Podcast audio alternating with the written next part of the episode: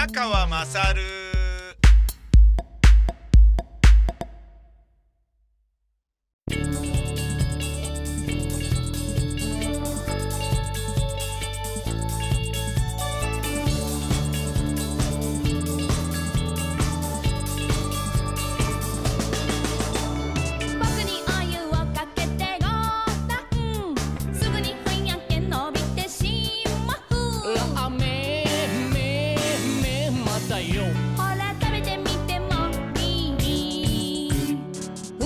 後ろの正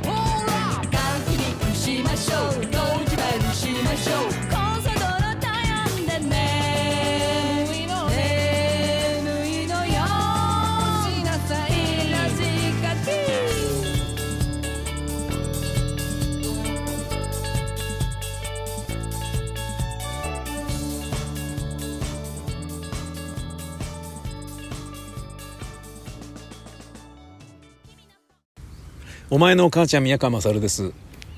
えー今日は朝ごはんを食べてから大泉中央公園にジョギングに行きました、えー10キロ走ったんですけれど、え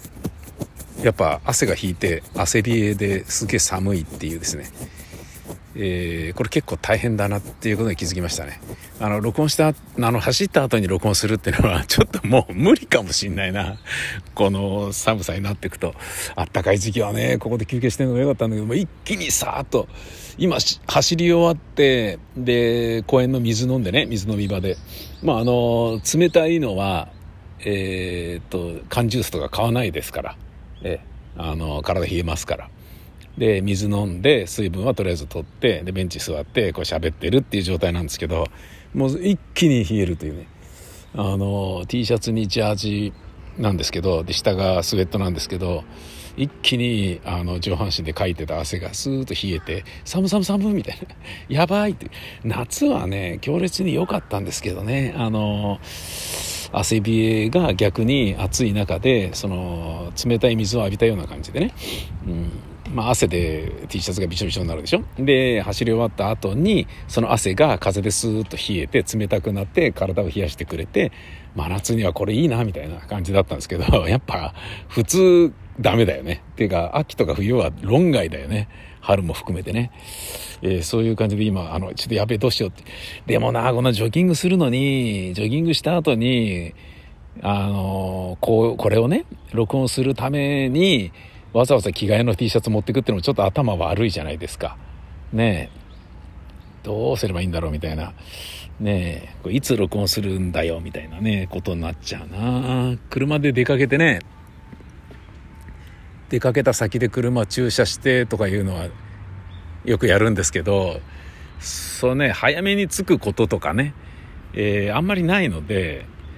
通常の時間で着くとねその録音してる時間もないのでやべえ30分余っちゃったっつってお茶でもするかっていう時にあじゃあとりあえず車の中でボソボソ喋ってお前の母ちゃん宮川勝でも録音すりゃいいんじゃね？みたいな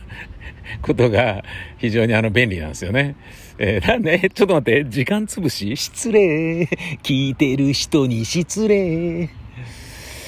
えー10キロ走ったけど、スロージョギングなので、大したあの疲労度はないんですけど、これでようやくですね、64キロぐらい走ったのかな、今月。やばいな、まだあと30ね、6キロぐらいあるな。間に合うのかなだって明日、明後日とか雨なんでしょ？本当は今日もね、雨だっていうから諦めてたんですけど、晴れたってなったら、え、じゃあちょっと待って、えっと、やろうと思ってた仕事全部やめて、まずは走るぜみたいな。ね、もうなんだろうな、すべての仕事よりも、あの、1ヶ月に100キロジョギングをするっていうことの方が、俺の生活の中でプライオリティが上になってるのかみたいな、そういう感じです。えーあの、円盤投げの練習していて、俺に怒鳴られたおじいさんはですね、えーあの、今日はいなかったです。俺がちょっと今日気になってることで、あの、選挙なんでお話しすると、亀井明子さんが島根一区で、えー、2人立候補しているというお話です。えー、島根一区、これ松江市とかなんですけどね、えー、読み仮名がいずれも亀井明子という名前の、えー、亀井明子となる2人が立候補を届け出たんです。立憲民主党の前職の亀井明子さん、えー、明子は、えー、なんだ、亜人の兄、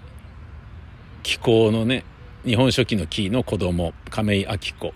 56歳と、無所属新人の亀井、亀井明子。この明子は表彰状の小の字で64歳。投票用紙で亀井とか明子などと投票先を判別できない場合は、候補者の得票数に応じて振り分ける暗分票というのが発生すると見られるが、県選挙管理委員会は対応方針を明らかにしていない。えー、この島根1区には、自民党前職の細田博之氏77歳も立候補しました。県選管委員会では、暗分の基準を明らかにしない理由を読み方が同じ2人の候補者だけに注目がいくと公平性を欠いてしまうと説明しています。なるほどね。まあこれは確かにそうだな。投票用紙に候補者の氏名に加え年齢も書いてもらうなどの注意喚起は現時点で予定していない、うん、県選管によると戦後島根県の国政選挙で生命が同じ読みの候補が複数届け出たのは初めてのとのことです。ね。面白い事態になってますよね。え、何それ？そんなことってあるんだね。っていうふうに思うのは、極めてお人よしの、えー、感想ですよね。これは誰がどう考えたって、前職の、えー、細田博之氏77歳。ね。自民党のこの人が仕組んだ話であることは、まあ、ほぼ間違いないだろうと僕は思ってるんですね。えー、まあ、いわゆる自民党がね、うん、あの、亀井明子っているじゃないか、ね。で、亀井明子さんに、すみません、100万円あげるんで立候補しませんかっていうふうに持ちかければ、え、100万円くれんの？立候補するだけでいいの？いや、200万円出します。じゃあ出ます。ね。これはいいですよ。だって、立候補してくれたら、200万円あげるとかね。いや、200万かどうかわかんないですよ。50万ぐらいでも乗っかっちゃうバカなおばさんかもしんないけど、ある程度の結構な金出せると思いますよ。だって、それは、ね、選挙活動ではないわけですからね。だって、賄賂でもないじゃないですか。ね、袖の下を渡して、うちにね、あの、細田博之に投票してくださいねというわけではないじゃないですか。なぜなら、敵を出すわけだから。敵を出すためにお金を出すっていう。ね、それはまあ、だからきっとなんかのね、あの、やつがあるんだと思うんですよ。えっ、ー、と、その人が持ってるね、なんか壊れかけのラジカセとかを、いや、このラジカセ俺すっげえ欲しいんで、200万で買いたいんですよ、みたいな感じのね、ことをやって、っていうようなことであればそれ成立するじゃないですか。だけど実際はその代わり必ず立候補してくださいと。ね、いうふうにすれば、それにより、ね、御敵亀井明子のね、えー、立憲民主党の亀井明子さんが、えー、に集まる票が亀井明子とかひらがなで書かれてた場合、ね、亀井って漢字の名字だけで書かれていた場合、ね、これ同じなんで、秋子っていうのが違うだけだね。亀井って漢字で書いて、なおかつ秋子をひらがなで書いたとしても、もしくは秋子の子だけを漢字で書いて、秋をひらがなにしただけでも、その表はどっちかわからないものになるから暗分表となって二人に均等に振り分けられますよね。完璧じゃないですか。ねえ。だって無所属の新人の亀井明子さん64歳っていうのはまだ選挙活動何にもしてないですよ。第一声も発してないんですよ。ということはこれは火を見るより明らかですよね。やられたなって話ですよね。うわやられたなっつって。だから立憲民主の亀井明子さんが今から名前変えるってことができないのでうまいことやられちゃったですよこれはね。俺がねあのなんだろうな。ドキュメンタリー映画監督だったらねこれちょっと映画に敷いてみようみたいに思うようなそういう面白さですよね。でも調べても全然ねなんかすごいくだらない人間のエゴとねなんか欲の顔の突っ張った醜いね人のなんかこう暗部をつまびらかにするだけになるから全然面白くない映画になりそうだとは思うけれど間違いないよねこれね。これどうなるのかすごい見極め大事。でそうなるとねえあのもうさ立候補しそうな人の名前を、俺なんとかですけど、みたいな。俺立候補してもいいっすよ、みたいなやつが現れそうな気がするよね。うん。で、今頃さ、だから、安倍晋三元総理以外の安倍晋三とか、ね、あの、麻生太郎以外の麻生太郎とかが、俺ちょっと儲けることできちゃうかも、みたいな。俺麻生太郎ですよ、みたいな。俺麻生小太郎ですけど、名前麻生太郎にして、あの、受けてもいいっすよ。候補として言ってもいいっすよ、みたいなね。いや、わかんない。名前変えていいのかどうかわかんないんだけどさ。うん、すごいよね、これね。いや、変えていいんだよな、きっとな。だってね、あの、旧姓でね、政治活動を行ってきた人はそのままっていうようなこととかもあるだろうから。ってことはもう何でもありになっちゃうし。だけど、あんまりにもあからさまにやっちゃうと、ね、あのそれひどいだろうっていう感じで叩かれちゃうから、本当にね、戸籍上だってこの名前なんですものっていうね、申し開きができる状態にしておかなければいけないから、だってこの第一声の選挙活動を何もしてないこの亀井明子さんという人は、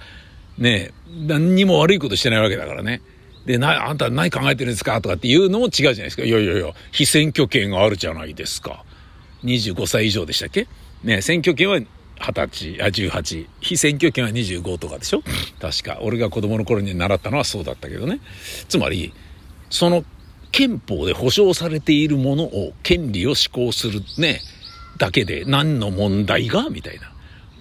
いうことになりますから、これやばいですよ。この人が、ね、なんかね、裏でね、なんか、夜道にね、後頭部ひ引っ叩かれるみたいなことがあったりするとすげえことになりますから。ね。だけどこれどっかでで絶対出てきますよね。後々ね。俺は文春法が楽しみですね。えー俺が200万って言いましたけど、意外と、あの、300万ぐらい、500万、1000万ぐらいいってるかもしれないよね。うん。だってやっぱ恥もかくし、あいつバカなんじゃないってね、やっぱ俺と同じように見られるから親戚からは村八分になるじゃないですか。よっぽどの金が動いてねえとこんなバカなことやらないと思うんだよね。うん。もしくは、あの、本当に、本当に政治家になりたいとか思ってるとかいう、政治家やってみたかったんです、みたいな、そんなやつだったりしたら、じゃあじゃあじゃあね、あの、300万円あげますから出てくださいよ、応援しますよ、みたいなね。いや、だとしたらね、第一声発してね、選挙活動ちゃんとやるだろうからね、これひどいな、これね、だからライバルと同じね、名前の人はこれからこういう副業ができるかもしれないって話ですよ。今までね、あのードメインでね、えー例えば三菱 .com とかだったら三菱がね、それ30万、50万で買ってくれるからみたいな感じでやってたんですけど、あのね、で、先にそれ取って、で、取ったやつを売ってあげますよ、みたいなね、そういうね、しょうもないビジネスをやって儲けてるような人いたけど、それとね、それのなんかリアルな、あの、人の名前バージョン、エディションとして君臨する副業。俺はこのね、無所属新人の64歳の亀井明子さんに話を聞いてみたいよ。公約を聞いてみたいね。公約を。あのーね、